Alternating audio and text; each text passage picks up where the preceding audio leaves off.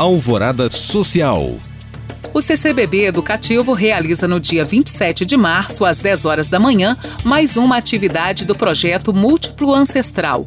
Desta vez, a atração digital apresenta o tema Infâncias Plurais na Literatura Negra, narrativas que nos aproximam dos saberes ancestrais, com o objetivo de propor uma discussão inicial e a necessidade de haver protagonistas negras nas histórias contadas nas escolas para crianças. Para fazer parte do debate acerca do futuro da literatura inclusiva na educação de crianças, basta acessar o site ccbbeducativo.com no dia do evento para auxiliar a população nesse momento de crise que todos estão passando por conta da pandemia de Covid-19 e conscientizá-la sobre a importância do planejamento financeiro, a Planejar, Associação Brasileira de Planejadores Financeiros, está abrindo inscrições para seis cursos online e gratuitos sobre planejamento financeiro, pensados para quem quer aprender a organizar as finanças.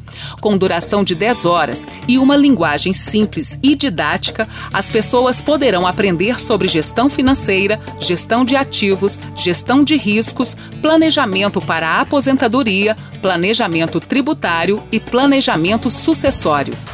Considerada um dos principais eventos artísticos e culturais do planeta, a Bienal Internacional de Arte Contemporânea de Curitiba vai promover seu primeiro evento online, que será inaugurado na próxima segunda-feira, dia 29 de março, e será transmitida nas redes sociais e pelo site bienaldecuritiba.com.br.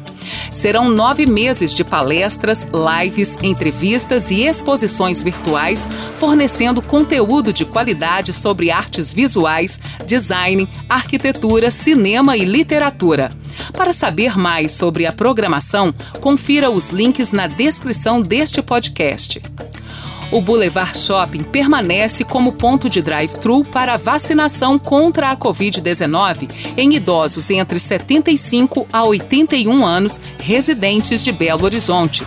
Eles serão vacinados com a primeira dose conforme o cronograma escalonado por idade. A vacinação acontece no estacionamento G1 com entrada exclusiva pela rua Professor Otaviano Almeida, das 8 horas da manhã às 3 da tarde.